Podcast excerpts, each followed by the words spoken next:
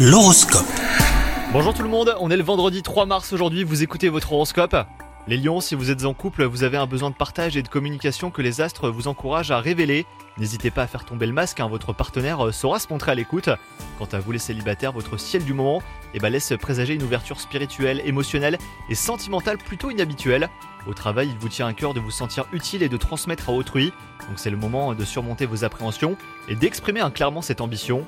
Enfin, côté santé, les lions, un trop-plein émotionnel vous empêche d'organiser vos pensées et votre quotidien. Prenez le temps de faire une pause et de ne penser qu'à ce qui vous fait du bien. Ce qui peut vous aider, c'est un environnement calme, presque isolé, après quoi votre corps et votre tête se montreront plus coopératifs. Bonne journée à vous